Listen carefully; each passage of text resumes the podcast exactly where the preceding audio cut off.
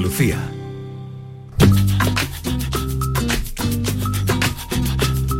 La mañana de Andalucía con Jesús Vigorra. 10, 3 minutos de la mañana y como cada primer miércoles de mes, eh, no es exactamente el primer miércoles, pero sí es el primer, no sí es el primer miércoles. Sí, no, es verdad, porque el mes empezó un jueves. Un jueves, exactamente. Sí que es el primer miércoles. Pues como cada primer miércoles de mes, hoy estaremos con Jorge Morales de Labra y ya ven en qué día, ya ven en qué día, después del debate eh, sobre, supuestamente, sobre el plan energético que se fue por otro derrotero. Maite Chacón, buenos días. Hola Jesús, buenos días. Me alegro mucho de verte. Igualmente. Eh, Querido David Hidalgo, ya han oído ustedes sus voces, me alegro también tanto de verte. Una envidia tremenda con Maite porque como ella paga menos luz que yo, no sé cómo hacerlo ya, ¿eh? Me ha venido 225 este mes, ¿eh? ¿Y tú cuánto has pagado de luz? 157. ¿Cuántos soy en tu casa? Cuatro. ¿Cuántos soy en tu casa? Cuatro. Y he pagado más porque he puesto la aire más, pero como ella que tiene no, los paneles... Que no, que no, que no es por eso. Ah, ¿no es por porque eso? tienes que ir a un buen contrato, tienes que buscarte la vida, querido. Yo me la busqué. ¿Tú cuánto has pagado, Vigorra? De luz. Eh, no lo sé. como que te lo paga un criado, ¿o qué? No, que no, que no me ha llegado. O sea, a mí el último... No lo sé, no, dice. no lo sé. No, no, lo, no lo sé porque... Porque te llega al banco y tú ni lo miras. No, porque... No, si lo miro, Ah, que si lo miro. vale. Pero no he llegado a tanto. Pero la última que me vino fue la de julio y fueron 137. En julio. ¿Y cuánto La fuerte era de agosto. Estuve que... fuera. Pero agosto no me ha llegado, ¿no? Agosto va a ser Yo- La hora de porque calor. he estado fuera de la casa. Yo me esperaba mucho más porque he estado, lo reconozco, a veces día y noche con el aire acondicionado puesto porque hemos tenido muchísimo calor. Pero Vale. la verdad es que me ha sorprendido para bien. Pero más allá de eso, con Jorge Morales de Labra hablaremos de, de otras cosas. Pero también ustedes pueden preguntar lo que quieran, 679 40 200. Dejan ahí su mensaje relacionado con la energía. 679 eh, 40 200 para Jorge Morales de Labra. Y luego inauguraremos temporada con nuestra querida Carmen Chacón en Parole, Parole. Camacho. ¿Qué he dicho yo? Carmen Chacón. Anda que estoy bueno hoy. Tómate Me café. despistas tú. Tómate un Me cafelito, despistas tú. Me despistas tú. Yo te despisto, ¿por Tú me despistas. Tú. Como Carmen Camacho. como ¿Será posible Flores, te lo que digo, llevamos ¿eh? ya no sé cuántos años juntos? ¿Será posible? Tú me despistas.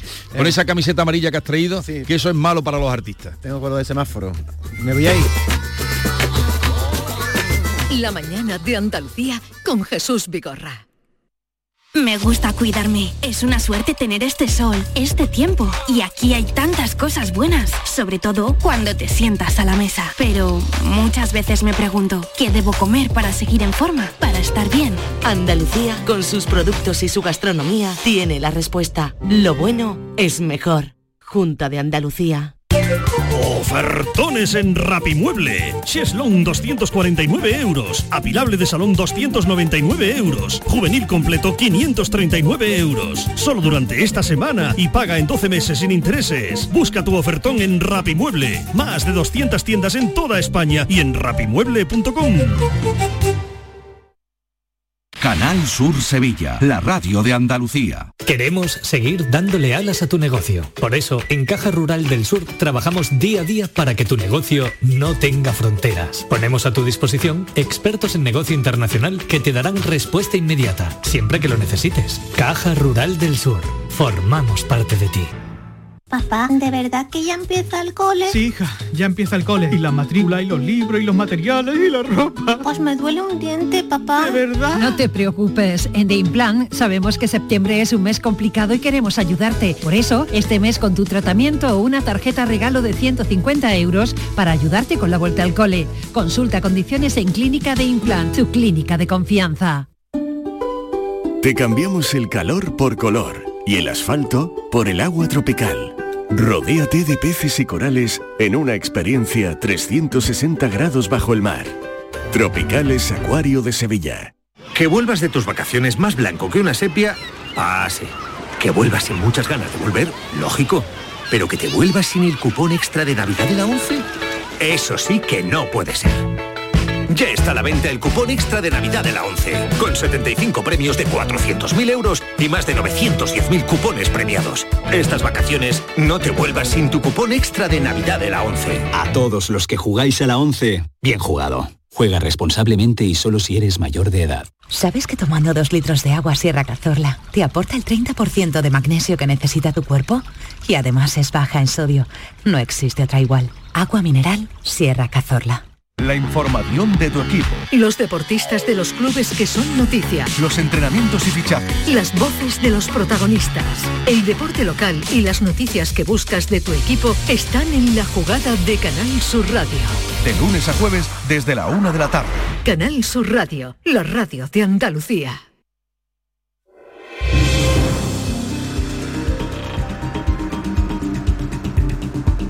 La mañana de Andalucía con Jesús Vigorra.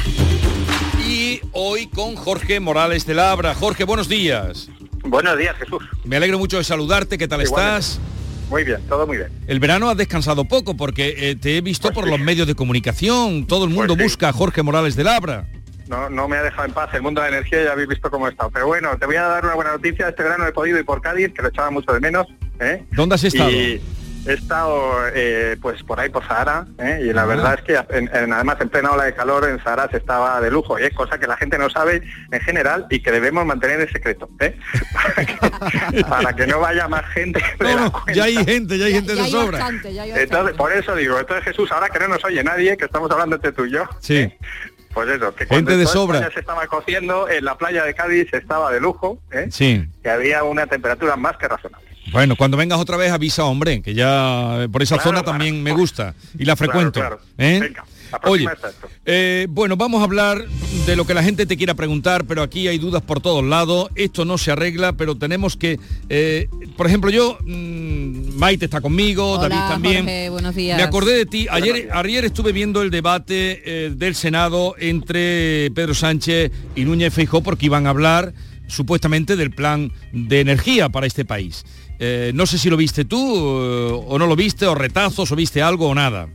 Pues no pude verlo. Vale. Eh, Jesús, como bien sabes, es- efectivamente, tuve tres medios de comunicación ayer. O sea, estoy todos los días en la tele y en la radio. No importa porque yo te voy a plan un- se planteó un tema que yo digo esto mañana, eh, porque claro, eh, hemos dicho Jorge Morales, porque ustedes ya, Morales de Labra, pero es ingeniero industrial, emprendedor, director de Próxima Energía y sobre todo gran divulgador eh, en la manera de contar la situación energética. Bueno, dijo Pedro Sánchez, digo por si tú sabes algo, cuando Núñez Feijó eh, insistía un poco en la energía nuclear, decía que en España en el 2027 acabarán las centrales nucleares, pero que eso, mm, que no se prolongan porque no hay ninguna empresa en España que quiera construir, apostar por las eh, centrales nucleares. ¿Tú sabes algo de esto? ¿Esto es así? Llevo diciéndolo yo un año. o sea que claro, claro, fíjate si es así, que es lo primero que he dicho, cuando salen los fans de la energía nuclear ¿eh? y dicen que es que es la mejor, no sé qué, por cierto, los mismos argumentos que hace 40 años, en los años 80, exactamente los mismos, eh, por ejemplo, que, van a gestionar los residuos porque los van a reprocesar y lo mismo que decían hace 40 años y que no han conseguido todavía, eh, yo digo, bueno, si a mí me parece muy decir, técnicamente y podemos estar hasta de acuerdo. Recordemos efectivamente que yo estudié ingeniería industrial también, ¿no? Hace ya unos cuantos años. El problema no es este, no es tecnológico. El problema es económico. La energía nuclear es carísima. Sobre todo cuando se le imputan los verdaderos costes que tiene, es decir, los costes, los riesgos de accidente y los costes de gestión de residuos a largo plazo. Que voy a recordar una cifra. ¿eh? Los residuos nucleares siguen siendo peligrosos durante 10.000 años. Y para que tengamos una idea, ¿no? El, pues precisamente en Cádiz, estaba leyendo a Suaga, ¿no? A la gente del, neolítico, hace 10.000 años, el ser humano, eh, voy a decir, mejor dicho, las mujeres, porque eran las mujeres según Asuaga, que estaban peleando con lo que era la agricultura y la ganadería. O sea, estaban eh, peleando porque eh, enterrando una semilla salía una planta hace 10.000 años. Bien, pues nosotros a nuestras generaciones dentro de 10.000 años les vamos a dejar un problema con los residuos nucleares actuales. ¿no? Esto es el problema gordo que tiene la central nuclear. Entonces, claro, ¿qué ocurre? Que, como bien ha dicho efectivamente el presidente del gobierno ayer, eh, las empresas no quieren pagar eso. Y como no quieren pagar eso, salvo que venga un Estado como el francés que diga yo me ocupo de todo con dinero público, pues nadie quiere hacer eh, centrales nucleares que son carísimas de construir y que luego tienen un- unos costes después enormes que las empresas no quieren asumir. Claro. Así uno entiende las cosas, pero dicen centrales nucleares que apostaba uno, centrales nucleares no quieren las empresas y... y- Claro, y- una cosa es la construcción de nuevas centrales nucleares y otra cosa es la utilización de las actuales. Por ejemplo, Alemania. Alemania que tenía previsto el cierre de todas Sí, la va, va a prorrogar. va a prorrogar al- algunas por- porque claro Mm. no, no, no sé si No es exacto, Jorge, no es exacto. no pero bueno ahora tú puntualiza pero claro eh, quemar carbón tampoco es muy ecológico no Totalmente de acuerdo. Quemar carbón tampoco es muy lógico. Y efectivamente yo creo que en la situación actual de crisis energética, mantener eh, operativas las centrales nucleares es una alternativa que hay que tener en cuenta, porque efectivamente si llevamos 40 eh, años generando residuos nucleares, porque estemos tres meses más generando residuos nucleares, parece que no va a ser eso una gran diferencia, ¿no? En esto estamos totalmente de acuerdo, ¿vale? Pero, eh, ¿cuál es el matiz? A ver, Alemania efectivamente desde el desastre de Fukushima, principalmente, recuerdo, en 2011, es decir, hace ahora 11 años, ha ido paulatinamente cerrando centrales nucleares, ¿vale? Y ahora mismo solo le quedan tres, y esas tres efectivamente están previstas cerrar el 31 de diciembre de este año. Lo que ha decidido esta semana el gobierno alemán es que va a dejar dos de las tres, pero no las va a prorrogar. Lo que va a dejar es las va a dejar, digamos, en stand-by. O sea, las va a dejar ahí por si acaso hicieran falta durante, sobre todo los primeros meses de invierno, con intención de cerrarlos a partir del mes de abril. O sea, no es exactamente, es que la gente, claro, los pronucleares enseguida han tergiversado esto y han dicho, no, fíjate que Alemania al final ha claudicado y ahora va a hacer, va, a prorrogar las centrales nucleares como si las pueda prorrogar 20 años. No, las va a dejar durante un invierno eh, ahí, digamos, en la recámara, por si acaso. ¿eh? que me parece también muy razonable, oiga, y, totalmente de acuerdo, insisto en lo que has dicho, quemar carbón a costa de... es lo que está haciendo Alemania ahora. Bueno, esto también es lo que dicen los pronucleares, ¿eh? pero no es tampoco exacto. O sea, quiero decir, la producción de electricidad con carbón en Alemania ha ido reduciéndose en los últimos años a la vez que ha ido cerrando centrales nucleares. Es decir, Alemania está apostando claramente por las renovables. Lo que pasa es que efectivamente durante este invierno en particular podría darse la situación de que Alemania quede más carbón a costa de cerrar las centrales nucleares, lo cual no parece que tenga mucho sentido desde el punto de vista medioambiental. Eh, con Jorge Morales de Labra, ya saben ustedes que hay aquí barra libre para preguntar, pero antes eh, vamos a recomponer también. Este 7 de septiembre el coste de la electricidad está en 217 euros megavatio hora en el mercado mayorista, según los datos provisionales del operador del mercado ibérico. Eh, ¿Qué va a pasar de aquí eh, o qué sospechas que puede pasar de aquí a, próximos meses? ¿Octubre, eh, noviembre? ¿Qué otoño tendremos? Pues es muy difícil, ¿eh? ya sabes, Jesús, que llevamos un año diciendo que es prácticamente imposible incluso recomendar las tarifas, cosas que antes hacíamos, ¿no? En el tema del gas sí hay recomendaciones, que ahora si me dejas voy a entrar en ellas, pero en la luz es muy difícil, ¿no? Y, mm, a ver, los mercados están eh, muy nerviosos ¿eh? por las, noticias que, vienen de, perdón, de Rusia. Ya sabemos que esta semana, vamos, el viernes se confirmó, el viernes pasado, que el corte definitivo de prácticamente todo el gas que venía a Alemania eh, por parte de Rusia y claro, eso ha afectado a los mercados, ¿no? Pero te voy a decir algo que yo creo que es una buena noticia. Vamos a empezar eh, la temporada con una buena noticia, ¿no? El señor Putin y sus chantajes ya no tienen prácticamente recorrido. ¿eh? O sea, es decir, cuando el viernes se conoce que no se va a reabrir ese, gasoducto principal en, que conecta Rusia con Alemania, el Nord Stream 1, que es como se llama, se esperaba, eso se hizo después del cierre del mercado. Y se esperaba que el lunes, antes de ayer, pues el mercado se disparará. ¿no? El mercado ha subido, pero ha subido eh, ligeramente, digamos que ha subido en torno a un 10% respecto al cierre de viernes. Y la buena noticia a la, que, a la que quiero llegar es que ahora ya el señor Putin ya no tiene más herramientas, porque una vez que ha dejado a cero el gas a toda Europa, ya no puede hacer nada más. O sea, se ha acabado su capacidad de presión, ¿no? Y es una buena noticia en el sentido de que, en principio, en principio, esos, esa subida de precio, por tanto, está controlada. Y en principio hay que pensar que no van a subir los precios por encima de muy, o por lo menos muy por encima de los niveles actuales. Ahora bien, eh, ¿eso quiere decir que es el único factor? No. Y voy a citar el que es más importante en este momento. Ahora, más importante que la situación de Ucrania y de que Rusia, hmm. es precisamente, ahora que hablamos de las centrales nucleares, la situación de las centrales nucleares, pero en Francia. Resulta que en este momento en Francia, las centrales nucleares francesas, que son igual que las españolas, son muy antiguas, ya tienen 40 años, están teniendo muchos problemas de mantenimiento y de seguridad. Y entonces solamente hay operativas una de cada tres, lo cual está haciendo que Francia dependa mucho de los países de su entorno, entre ellos de España, que estamos apoyando al sistema eléctrico francés. Entonces, si esto se mantuviera durante el invierno, efectivamente lo que ocurriría es que nosotros tendríamos que quemar mucho más gas del previsto para apoyar a Francia, para producir electricidad quemando ese gas. Y esto sí que podría llevarnos a una situación de precios aún mayor de la que estamos viendo ahora mismo. Por tanto, ahora, resumiendo mucho, dependemos de otros factores que no son Rusia y Ucrania, pero que pueden ser tanto o más importantes como es la producción real que tengamos durante el invierno con las centrales nucleares francesas. No sé si has visto, Jorge, o habéis visto vosotros, un, vídeo que circulaba ayer, el Huffington Post lo ha puesto en marcha, parece que hecho por Rusia, donde se muestra Europa con esta canción, cómo quedaría Europa eh, o cómo va a quedar este invierno con el cierre de gas, cosa que tú estás desmintiendo. No sé si has visto ese vídeo. Sí, sí, lo he visto, me parece lamentable, ¿no? Pues, comenta- Eh, eh, es este que suena de fondo. Coméntalo para que quienes lo hayan visto, eh, pues en fin, tengan, Bueno, pues- tengan otro punto de vista.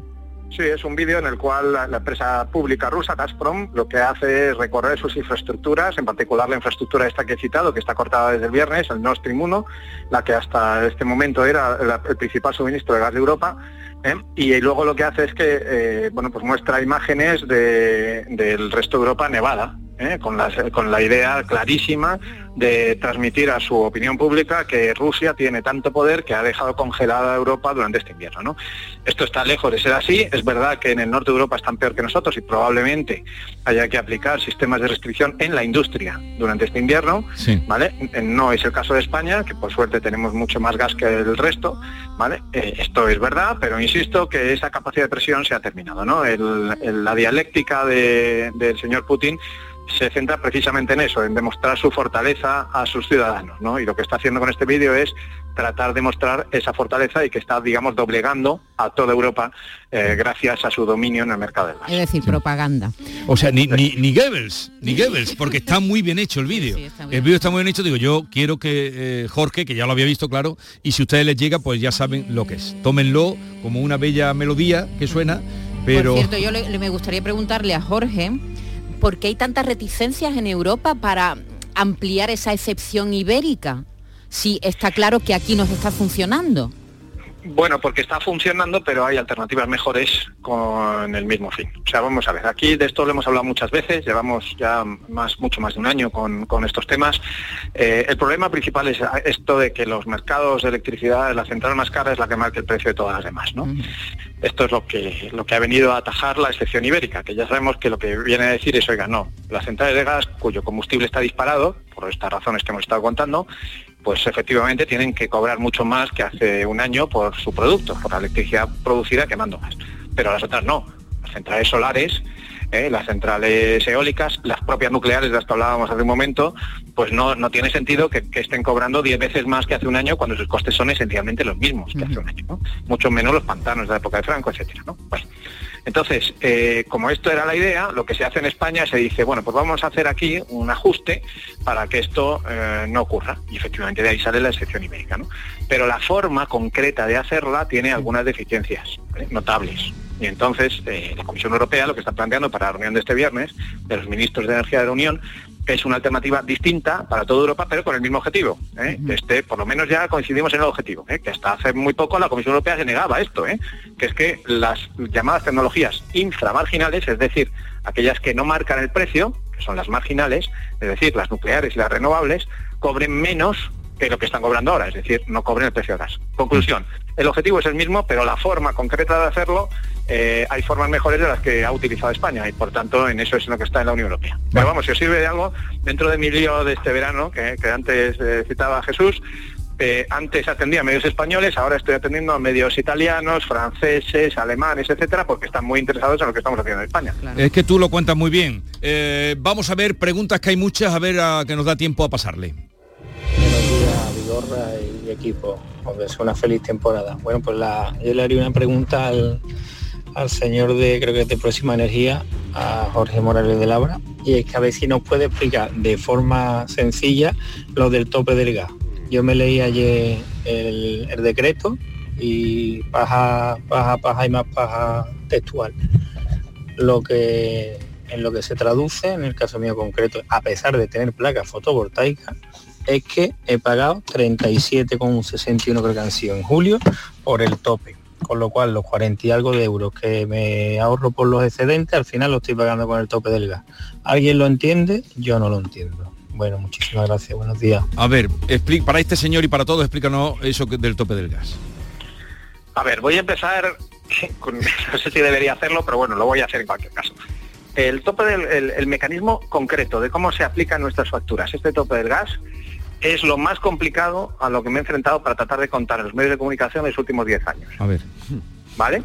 O sea, anticipo que no es una cosa sencilla, en la que alguien pueda decir, bueno, pues es que esto, como he tratado de explicar otras veces simplificando, pues eh, calcula así. No, por varias razones. En primer lugar, porque no todo el mundo está pagando ese concepto en sus facturas, ¿vale? En segundo lugar, porque esto cambia O sea, hay gente que no lo está pagando y que eh, de repente a partir de X día empieza a pagarlo. Y no está claro quién tiene que pagarlo y quién no.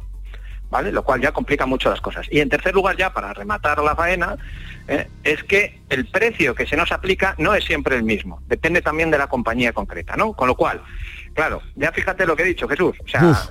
ni sabemos a, qué, a quién le aplica exactamente, o no, bueno, yo sí, lo Sí. sé, pero contarlo es muy complejo, ¿vale? Eh, En segundo lugar, el precio que se aplica eh, es eh, también muy difícil de contar, ¿no? Entonces, eh, partiendo ya de ese tema, vamos a tratar de explicar en primer lugar por qué se paga este concepto, que es lo primero, ¿no? Bien, como he dicho antes, España y Portugal desde el 15 de junio aplican un mecanismo que trata de que las tecnologías que no están quemando gas ¿vale? Cobren menos de lo que estaban cobrando hasta ese momento. Sí. Y así abaratar el precio de la luz. Esta es un poco la idea, ¿no?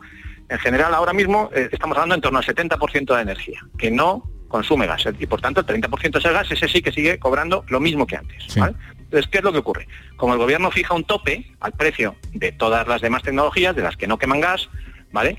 Ese tope es el que fija el precio mercomayorista. O sea, cuando tú dices el precio para mañana es ciento y pico euros, eso es el precio ya topado, digamos, por el gobierno, digamos, intervenido el mercado, ¿vale?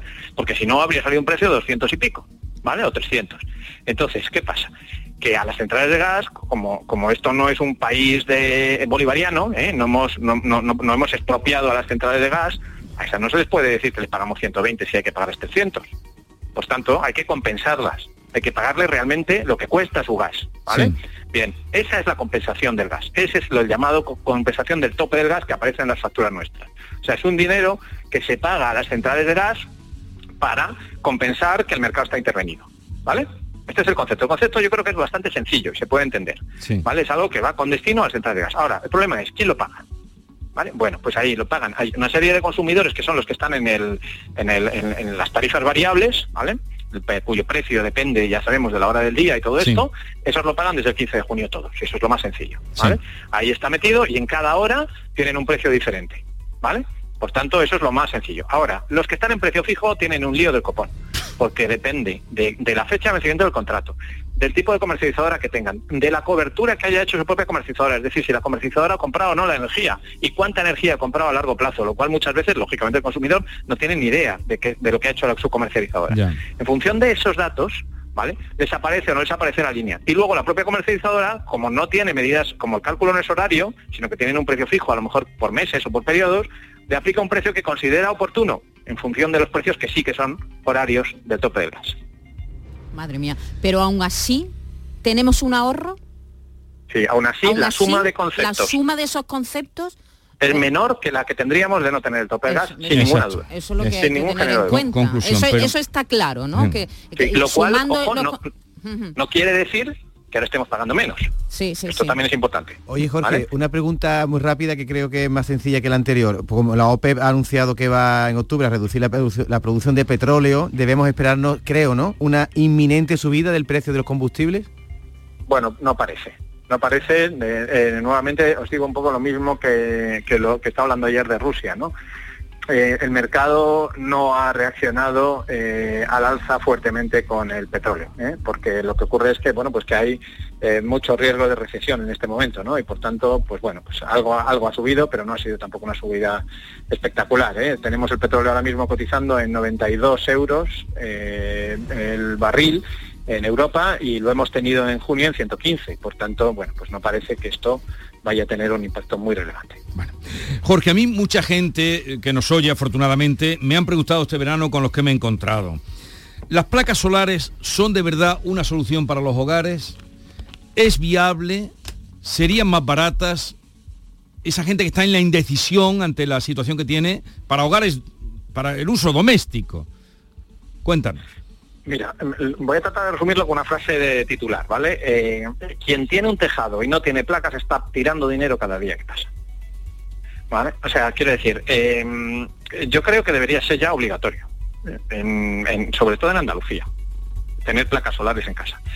Eh, el problema es, cuando, por ejemplo, hay comunidades de propietarios y no, no somos capaces de ponernos de acuerdo de cómo repartir esa energía. Pero desde luego, si uno tiene una casa y además el tejado es suyo, porque es una casa muy familiar, esto ya yo creo, ya digo, que debería ser casi obligatorio.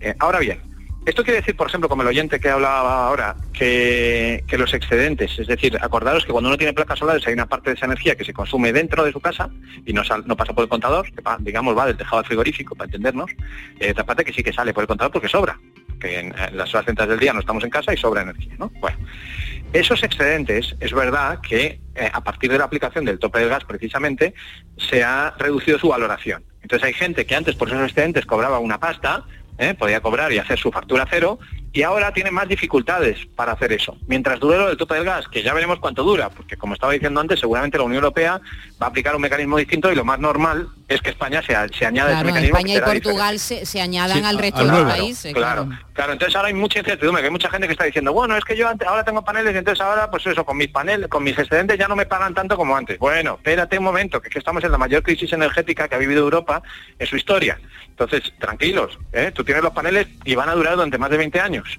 ¿Vale? Y, y lo- y de momento lo que tú estás produciendo, eso te lo estás ahorrando, al mayor precio de la electricidad de la historia. ¿Vale? O sea, lo que tú estás, estás yendo de tu tejado a tu frigorífico, eso que te sale gratis.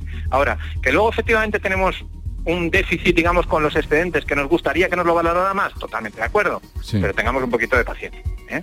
Bueno, ¿Y la instalación, cómo sale eso? Bueno, pues la instalación depende mucho del dimensionamiento que haya que hacer. Yo vuelvo a repetir una vez más que nosotros, nosotros, eh, a ver, hacemos, nosotros miramos eh, 10 proyectos cada semana, ¿vale? 10 familias distintas cada semana. Y cada familia es un mundo. Entonces, hacer proyectos de, yo me pongo 12 paneles, ¿eh? porque mi vecina tiene 12 paneles, pues no vale. Porque hay que ver a qué hora consume usted y, a qué- y cómo está orientado su tejado, es decir, a qué hora va a producir su panel solar, que a lo mejor no es el mismo que su vecina, porque usted si tiene el tejado orientado al oeste, pues tiene sol de tarde y si usted está en casa por la tarde te va a necesitar más paneles, porque va a venir mejor tener más paneles, mientras que su vecina que tiene el tejado al sur, tiene, teja- tiene horas durante todo el día y entonces tiene una producción distinta a la que tiene usted.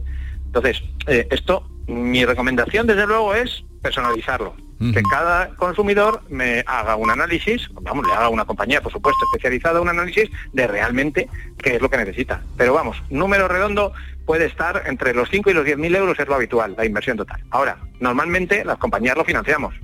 Sea, es decir, no, es, no hay que tener 5 o 10 mil euros, ¿eh? sino que se va pagando solo a través del recibo de la luz. Entonces, fíjate, te voy a dar un dato que a mí me parece eh, demoledor. Hace un año, el periodo medio de retorno en una instalación fotovoltaica media nuestra de cliente doméstico eh, era de en torno a 10 años. Con subvención bajaba en torno a 5 o 6 años, ¿vale? Cuando había subvención, ¿vale? Eh, ahora mismo, el periodo medio de retorno está en 3 años. Un panel que tiene garantía de producción durante 25 años, ¿eh? Se recupera los 5.000 o los 10.000 euros que uno invierte, se recuperan en 3 años al precio actual de la luz.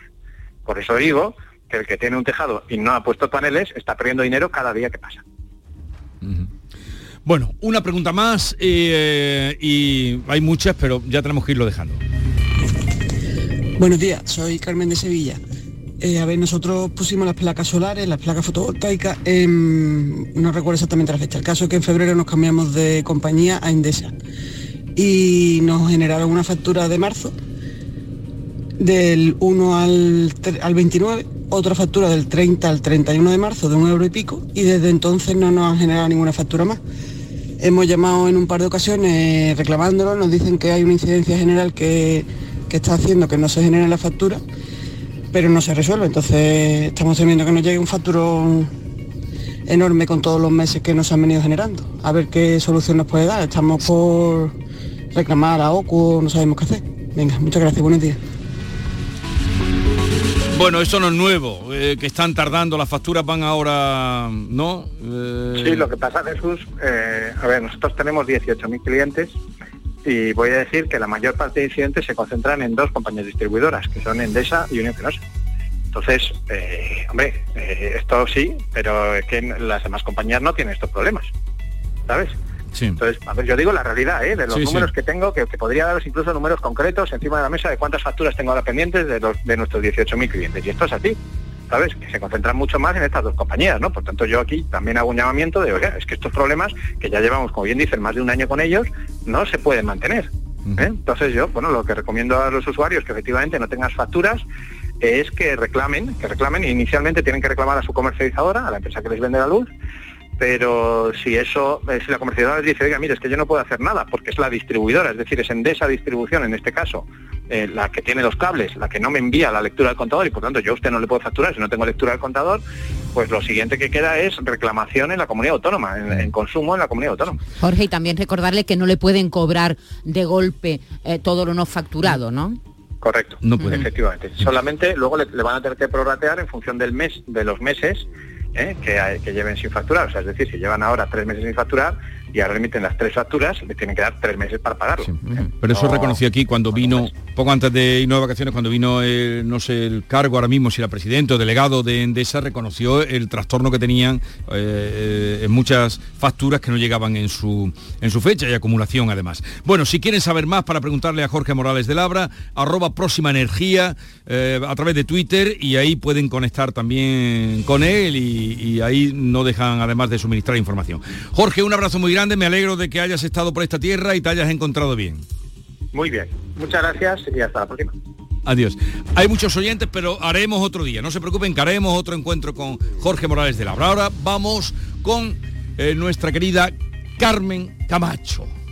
La mañana de Andalucía con Jesús Vigorra.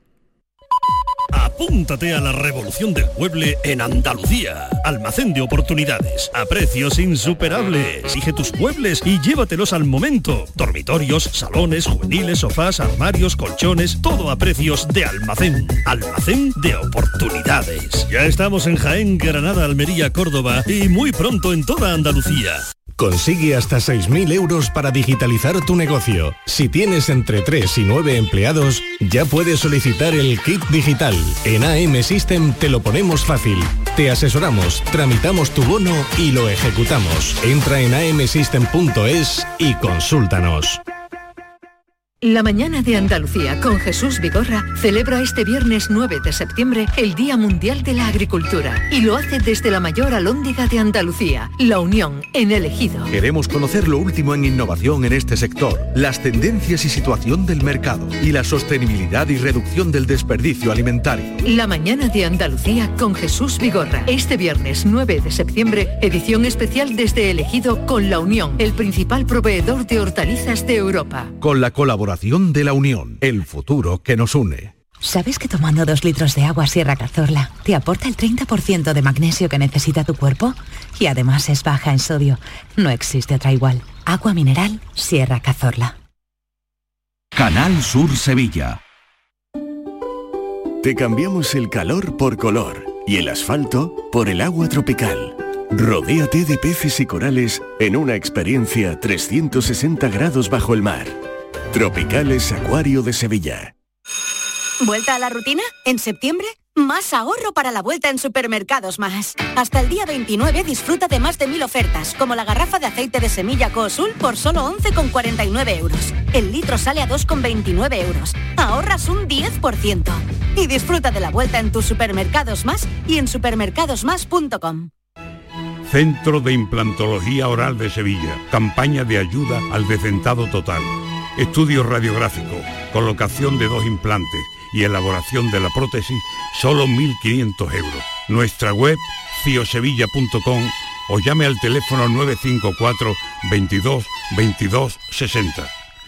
La tarde de Canal Sur Radio con Mariló Maldonado tiene las mejores historias y las más emocionantes. Un programa para disfrutar de la tarde, cercano, pendiente de la actualidad, con un café con humor te escucho en tu radio. La tarde de Canal Sur Radio con Mariló Maldonado.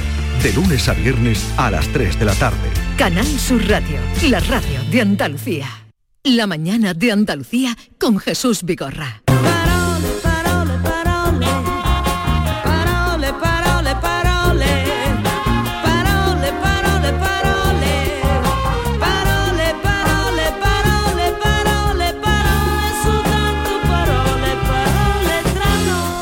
Carmen Camacho, buenos días. Muy buenos días. ¿Qué tal estás? Encantadísima de veros. ¿Qué tal, Carmen? ¿Cómo estás, Maite? ¿No has tomado mucho sol este verano? No, te No, ves a mí no, y yo- de ella es como ¿no? Nicole Kidman. Tú eres blanquita, Sí, ¿no, sí, Carmen? yo blanca, vamos. Es. Y eso que eres de Jaén, que debería ser morenita, ¿no? Pero no, allí me parece a mí que la repoblación, yo vengo de, Sí, sí, Del tú norte. de la beta Tú de los de- repoblados. de. Suecia, de Alemania, ¿Ha- de ¿Has por ahí. estado por tu tierra o no? Estuve viendo a mi sobrinillo, que me ha, que me ha nacido un sobrino maravilloso y precioso, y, y estuve viéndolo, pero, pero tengo que ir, ahora me voy otra vez, tengo, lo echo de menos Yo muchísimo. creo que el día más sofocante de calor lo viví en, allí por tu Uf, tierra. Que no veas cuando de allí, ¿eh? Un día de agosto que... En Andújar y eso... Este- lo este año. Cerca, cerca, en Lopera se me ocurrió ir a ver Ah, al amigo amigo. Alfredo Valenzuela que pasé un día estupendo, ¿eh? Pero qué, qué Pero calor hacía. calentico estuvisteis, Eh, ¿no? Ya, Alfonso Miranda todos los días insiste eh, en el calorazo que hace por Jaén y Sí, En fin. sí, allí, Mira, allí si pega. charra, si charra está... Te pica la cabeza, tú estás allí, te estás arrancando las rayas del pelo todo el rato. Eh, hemos cambiado aunque de... Este verano ha hecho calor, muchísimo calor en la costa. ¿eh? También, ¿no? No estamos acostumbrados. Yo No. en la línea he pasado un calor horroroso. eh, yo pensaba que estaba en La Habana. Porque, claro, mucha temperatura al lado del mar. Yo no Sí. sé si es peor que en, un- sitio yo llegué, yo fui sin a Conil agua al eh, pensando que iba a encontrar alivio y cuando yo me bajé en la estación de autobuses de Conil dije, me vuelvo a Sevilla, que hace más fresquito. Eh, pues eh, a partir de esta temporada, eh, Carmen Camacho, hemos separado el dúo Camacho-Valenzuela, pero ah, precisamente porque eh, tuvieran un poquito más de tiempo, no porque se hayan peleado ni nada, No, todo, no, lo no, contrario. lo contrario. Y ahora lo vamos a demostrar, de y- Y nada, pues venga, pues tírale y adelante. Pues bueno, regresamos con las pilas cargadas y con la talega llena de palabras que compartí y que comenta a tu oyente, Jesús. Bueno, yo creo que al inicio de temporada sería bueno para audiencia nueva que haya podido llegar que le recuerdes de qué va tu sección, Carmen. Pues en esta sección hacemos lo siguiente. Como saben, en la radio las palabras corren como la pólvora. Este medio está compuesto en gran medida de palabras. Pues bien, aquí en este espacio lo que hacemos es cazar algunas de ellas, algunas de esas palabras y expresiones para detenernos en ellas, desmontarlas para ver lo que tienen dentro, disfrutarlas, ponerlas en cuestión, reírnos de ellas. Aquí en Parole hacemos lo siguiente, nos detenemos en las palabras que de pronto se ponen de moda, que de pronto sale una palabra que se pone de moda y todo el rato todo el mundo diciéndola. Criticamos esa tendencia que tienen muchas personas de decirlo todo en inglés, como si así fuera interesante, más interesante la cosa, o como si aquí no tuviéramos palabras en el diccionario. ¿eh? También descubrimos palabras que no conocíamos, nos sumergimos también en la etimología, es decir, en el origen de las palabras. Y hacemos otra cosa que nos encanta, le dedicamos tiempo a las palabras nuestras. De eso sabe bastante nuestro compañero David Hidalgo. Las palabras propias y auténticas del sabio pueblo andaluz. En Andalucía tenemos un vocabulario propio que ya quisieran otro, ¿eh? Y también Carmen caza por ahí patadas que los políticos y los periodistas le metemos de vez en cuando al diccionario, ¿verdad? Digo, quien tiene boca se equivoca. Lo malo es que hay gente que por querer hablar bien y ponerse estupendo le dan cada pata al diccionario y a nosotros nos la dan de paso. Eh, y es importante, creo yo, que comentemos estas cosas que no se dicen en condiciones, porque al final toman carta de naturaleza esos errores. Y si un político dice carchuto, en vez de cartucho, al final acabamos todos diciendo carchuto. Es lo que pasa. sí, suele pasar. Sobre todo eso, pero, pero Jesús, ya sabes que esto yo no lo quiero hacer sola, nunca lo he hecho sola. La pala- las palabras son un tesoro común y por tanto pido la colaboración de tus oyentes para esta sección. ¿Puedo pedirla, Jesús? Adelante, adelante. Pues, a ver, oyentes de la mañana de Andalucía, ¿conocen ustedes alguna palabra o expresión de su pueblo que le parezca única y muy curiosa? ¿O alguna que dijeran su abuelo o sus padres y recuerden con cariño? ¿Ha leído una palabra extraña que no sabe qué significa y quiere que la comentemos aquí? ¿Hay alguna expresión o frase hecha que empleen los políticos o en las teles y les dé coraje de verdad? ¿Qué expresiones usan sus chiquillos? Que le llama la atención y dicen, no sé lo que has dicho, niña.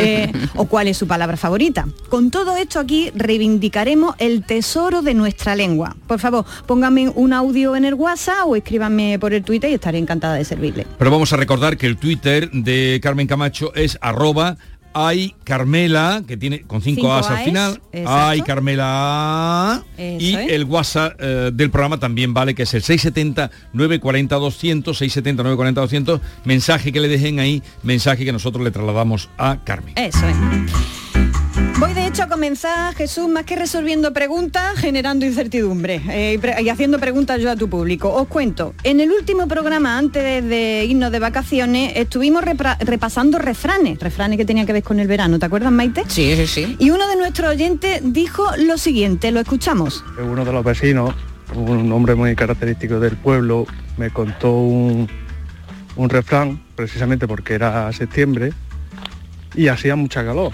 Y decía que el mes de septiembre o seca las fuentes o trepa los puentes.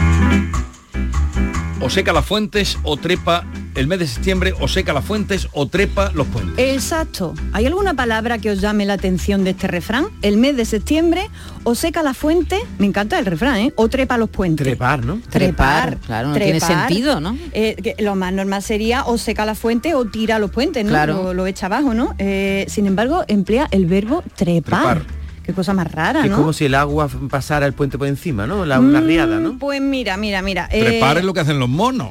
Pues fijaos, yo he ido al diccionario para confirmar que efectivamente trepar es subir a un Claro. lugar alto. Ah, sí, Eh, crecer una planta o escalar socialmente también puede ser, ¿no? Eh, De mala manera, ¿no? ¿eh? De mala Esas son sus acepciones, eh, que tienen que ver con subir, no con echar abajo. Pero aquí lo que quiere decir el refrán es, el mes de septiembre o seca los puentes, o trepa los puentes, o tira los puentes, lo que, es lo que quiere decir, ¿no? Claro, tira los puentes porque hay mucha agua, ¿no? Es decir, que hay o muy poca agua o mucha agua. Exactamente. Digo yo, ¿no? Que tendrá ese Eso significado. es, pero emplea el verbo trepar, Trepar, que, sí, sí. que es una cosa muy rara, ¿no? Eh, y es que eh, aquí viene el asunto que quiero comentar. Hay pueblos de Andalucía en los que trepar es sinónimo de exactamente lo contrario a subir, a escalar. Sí. Eh, eh, trepar significa en muchos pueblos de Andalucía, en algunos pueblos de Andalucía, echar abajo. Ajá. Por ejemplo, en Alcaudete, Jaén, que es mi pueblo, se dice trepar la aceituna del árbol. Trepar la aceituna. O se va por la calle un chiquillo y te pega un empujón y le dices, niño, que me trepa. Eh, No lo había oído nunca Sí, en- por lo que he podido, esa- por, pues por lo que he podido indagar por ahí, esto pasa en más pueblos de Andalucía. ¿En el tuyo no se dice Jesús? No. ¿No? Pues en ese sentido no. a nuestro querido Alfredo Valenzuela, que como ustedes saben es del ópera, lo he llamado para preguntarle y me ha dicho lo siguiente. Sí que se dice trepar, qué gracioso, sí. Pero no para la aceituna, pero sí, por ejemplo, cuando un niño tira a otro se dice que lo ha trepado, ¿no? O cuando ha echado abajo o ha volcado un sillón o una silla o algo así, que la has trepado, la has trepado, sí. Totalmente, se dice totalmente. Qué curioso, ¿verdad? Eh, bueno, y aquí viene mi duda, ¿no? Necesito, por eso voy a pedir ahora mismo colaboración ciudadana, necesito que me mandéis un audio ahora mismo a nuestro WhatsApp si en vuestro pueblo decís trepar como sinónimo de tirar algo. Se dice en algunos pueblos de Andalucía. Eh, y yo no tengo clara la explicación, tengo alguna hipótesis para esto, pero no tengo clara la explicación. Eh, el caso es que sucede, eh, y lo, hemos comprobado en este refrán que nos ha mandado nuestro oyente, en esto que nos dice Alfredo Valenzuela, y creo que no es un error. Estoy segura de que esto tiene su razón de ser. Es más, estoy por proponer a la Real Academia Española que meta la atención en el diccionario.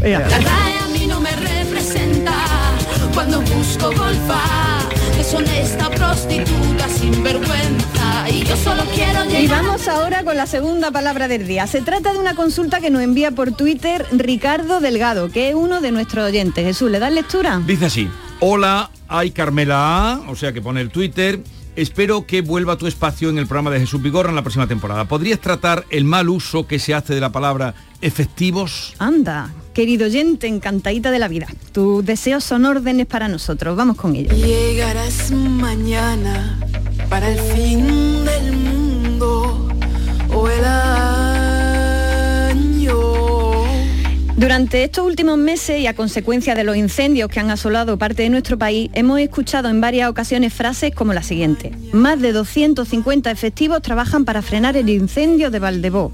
Efectivos terrestres y aéreos luchan contra el incendio en Quintana de Fusero o los efectivos del Infoca controlan los dos incendios. La palabra efectivo eh, puede ser eh, o bien un adjetivo, ¿verdad? Eh, podemos decir este medicamento es efectivo contra la malaria o también puede ser un sustantivo, ¿vale? Eh, tiene esas dos, esas dos vertientes. Como sustantivo lo podemos usar en singular. Cuando usamos este sustantivo en singular, decimos efectivo, es un singular colectivo. ¿Vale? ¿Por qué? Porque eh, congrega a muchas, a muchas un- personas. se refiere a un grupo, ¿no? Exactamente, un singular que reúne a varias personas o a varios materiales. ¿no? Eh, como por ejemplo también pasa con la palabra tropa. Sí. O con la palabra manada, ¿vale? Es un sustantivo, eh, cuando se emplea en singular es un, su- un sustantivo colectivo, un, un singular colectivo se diría, ¿vale? Eh, pero además, dice el diccionario panhispánico de duda, cuando se usa en plural, efectivos, se refiere a la totalidad de las fuerzas militares que se hallan bajo un solo mando en un- o en una misión conjunta. Eso sí en plural. Sí, exactamente. O también al conjunto de personas que integran la plantilla de un taller, una oficina, una empresa. Por ejemplo, es correcto decir Hasta que se hizo de noche, trabajaron en el incendio cinco helicópteros y dos hidroaviones, entre otros efectivos. ¿vale? Los efectivos es para personas y para materiales, ¿vale? Se- está, está bien dicho. Y también se puede decir, la planta de Linares ha reducido su efectivo un 70%. ¿Vale? Hasta aquí todo bien. El error sucede, dice el diccionario de dudas, cuando utilizamos el singular efectivo para referirnos a uno de los individuos que componen ese, Ah, e- ese, ese colectivo. No podemos decir, no podemos decir que un bombero es un efectivo. Por ejemplo, efectivamente, eh, nunca mejor dicho. Eh, Pero si sí que un bombero es efectivo. Eso sí. como adjetivo. Por ejemplo, si decimos durante las labores de extinción ha muerto un efectivo, eso no está correcto, Vale, ¿vale? vale, vale. ¿Por qué? Porque efectivo, acabamos de decir, es cuando es singular, es un singular colectivo. Es como si dijéramos ha muerto una gente gente, ¿no? Eh, eh, no, no, ha muerto una persona, ¿no? Ah, eh, sería lo correcto decir, eh, pues en vez de mm, ha muerto un efectivo, ha muerto un bombero de- durante, ¿no? Pero tenemos aquí una cuestión. Tenemos que decir que la Fundeu nos cuenta que muchas veces no es fácil explicitar esos nombres concretos que forman parte de un, of- de un efectivo. Por ejemplo, en un efectivo hay psicólogos, hay bomberos, hay enfermeros, hay policías, ¿no? Y que el uso sustanti- del sustantivo efectivos en plural para referirnos a miembros que forman parte del efectivo se ha extendido ampliamente y lo dan por correcto. No sé si me estoy explicando, un poco enrevesado la cosa, pero en plural, eh, pues mm, finalmente sí que sí que sí que eh, toleran que digamos que lo digamos así. Lo mismo pasa con otros sustantivos que se parecen, por ejemplo, defensas. Eh, en vez de decir han, hablado tres miembros de la defensa, dice muchas veces han, han hablado tres defensas, ¿vale? O jurados. En vez de decir han Sí. hablado dos miembros del jurado popular, Sí. eh, se Sí. dice Sí, jurados. Sí, Exactamente. Eh, lo que sí nos recomienda es que en el sustantivo en singular, eh, para referirnos a un miembro del efectivo, no lo, no lo, no lo No lo utilicemos. utilicemos. Fijaos que, que- qué público tan exigente tenemos que se detienen en estas cosas que me parece Pero que cualquier ¿eh? eh, expresión, palabra, rareza que ustedes quieran, pues a través del 670 940 200 se lo pueden hacer llegar. Bueno, eh, ¿quieres que escuchemos algunos, algunas llamadas sobre el tema de trepar, Sí, los por trepadores? favor, por Venga, pues favor. adelante. Buenos días desde Jaén, porque en Jaén no, no- nunca he sentido ese eh, esa palabra la en ese sentido, claro. Ajá, en Jaén Gracias. Capital. Muy bien, muchas gracias. Hola, buenos días. Eh, trepar en mi pueblo, soy de Jaén, de un pueblo de Jaén, también significa que le ha quitado, me ha trepado la novia o me ha echado abajo un negocio o algo de eso así.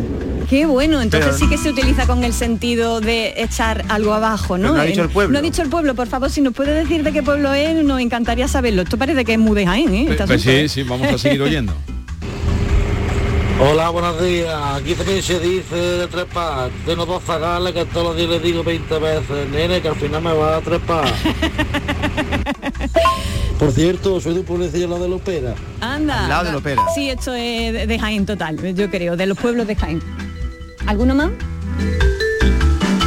Pero es curioso, Carmen, que en algunos pueblos de Jaén, como Alcaudete Lopera, se diga trepar en ese sentido y no en Jaén Capital. Sí, es muy curioso, es muy curioso. Y luego el, el que nos dijo el refrán no sabemos de qué pueblo es, pero yo voy a indagar a ver por qué, se, por qué sucede esto, porque es un fenómeno bastante curioso, ¿verdad? A ver. Buenos días.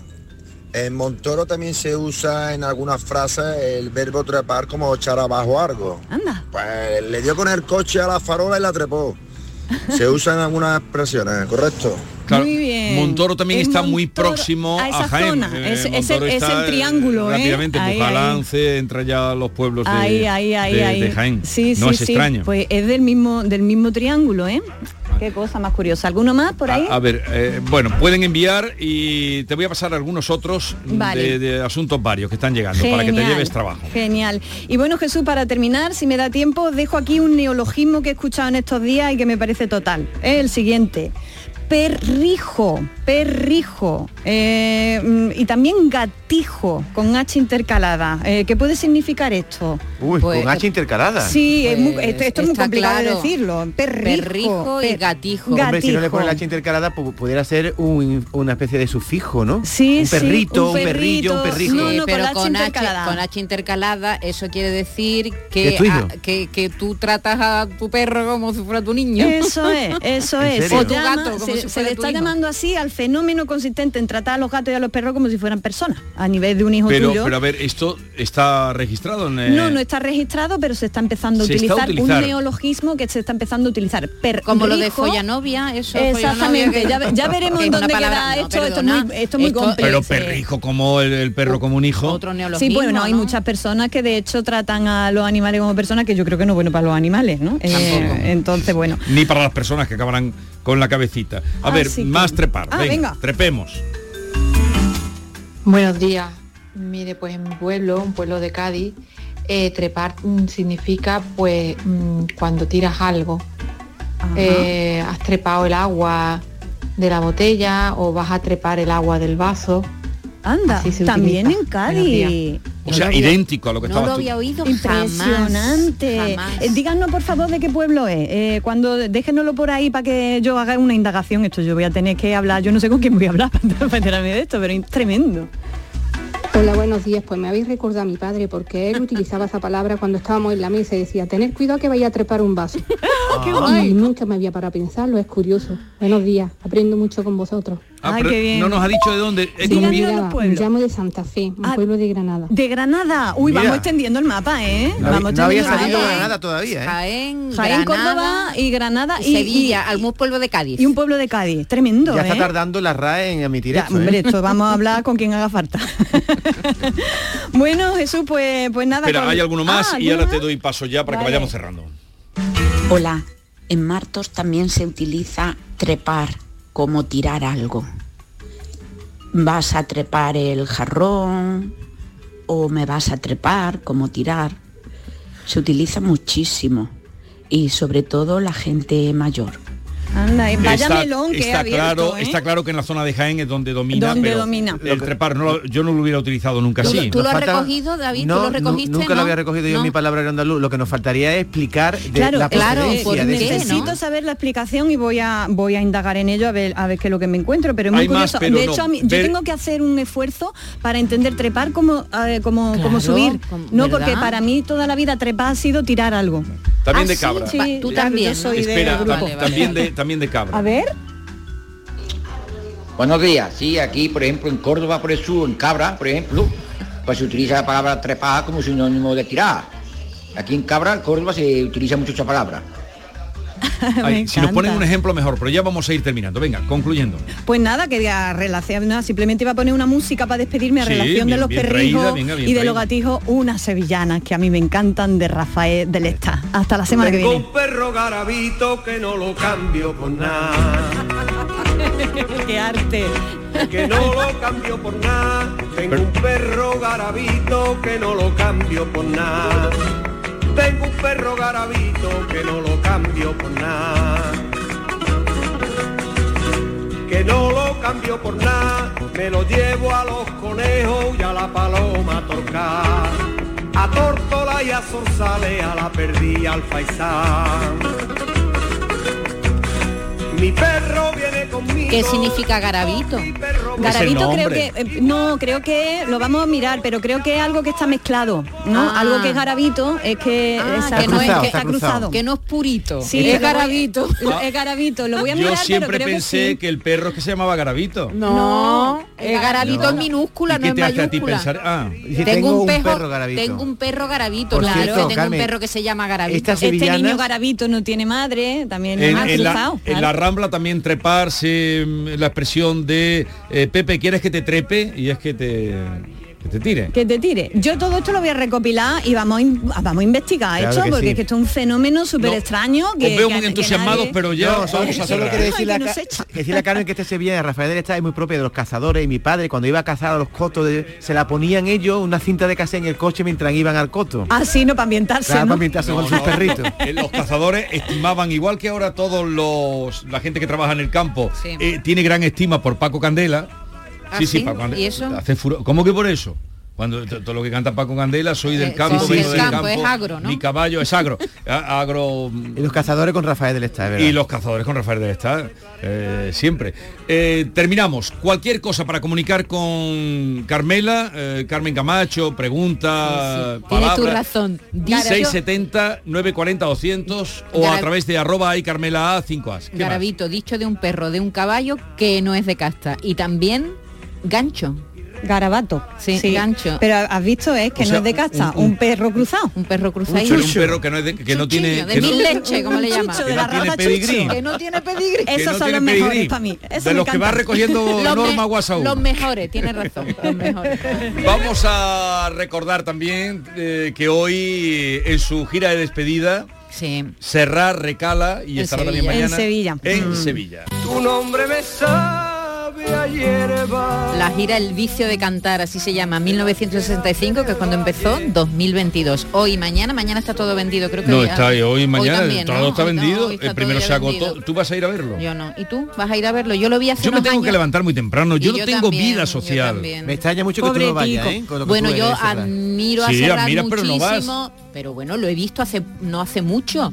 Lo vi en el est- esto es la Plaza de Toro, ¿eh? Sí, se inauguran los conciertos de la Plaza de Toros, que- al que mm, Plácido Domingo también va a venir. También va a venir, sí. Y lo vi en el teatro eh, de la maestranza hace unos años, me encantó, pero a mí me pasa igual, Jesús, tenemos que madrugar, tenemos que dormir, que luego se nos pone la cara muy fea. Carmen, Nos salen arrugas. eh, que tengas una buena semana, te esperamos el próximo Muchísimas miércoles. gracias, Espero que mucha gente contribuya a esta eh, ocasión que tú les das de que puedan colaborar contigo. A este garabito que tenemos aquí.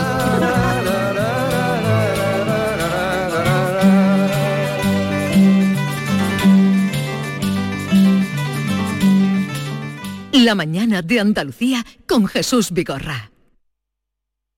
La radio de Andalucía está en Canal Sur Sevilla. Queremos seguir dándole alas a tu negocio. Por eso, en Caja Rural del Sur trabajamos día a día para que tu negocio no tenga fronteras. Ponemos a tu disposición expertos en negocio internacional que te darán respuesta inmediata, siempre que lo necesites. Caja Rural del Sur. Formamos parte de ti. Si necesitas un electrodoméstico, ¿por qué pagar de más en grandes superficies? Ven y paga de menos en Tiendas El Golpecito. Tus primeras marcas al mejor precio y una selección de productos con pequeños daños estéticos con descuento adicional y tres años de garantía. Tiendas El Golpecito. Ahorra hasta el 50% en tus electrodomésticos. 954-100-193 y tiendaselgolpecito.es. ¿Planeando salir de escapada o de fin de semana? Recuerda, hay otra Sevilla. Asómate a la provincia y disfruta de un turismo seguro en cada uno de sus espacios naturales, pueblos monumentales y alojamientos. Cambia de vistas. ProDetour Turismo de la Provincia, Diputación de Sevilla. Noticias, tiempo, tráfico. Cada día desde muy temprano lo tienes en Canal Sur Sevilla, la radio de Andalucía.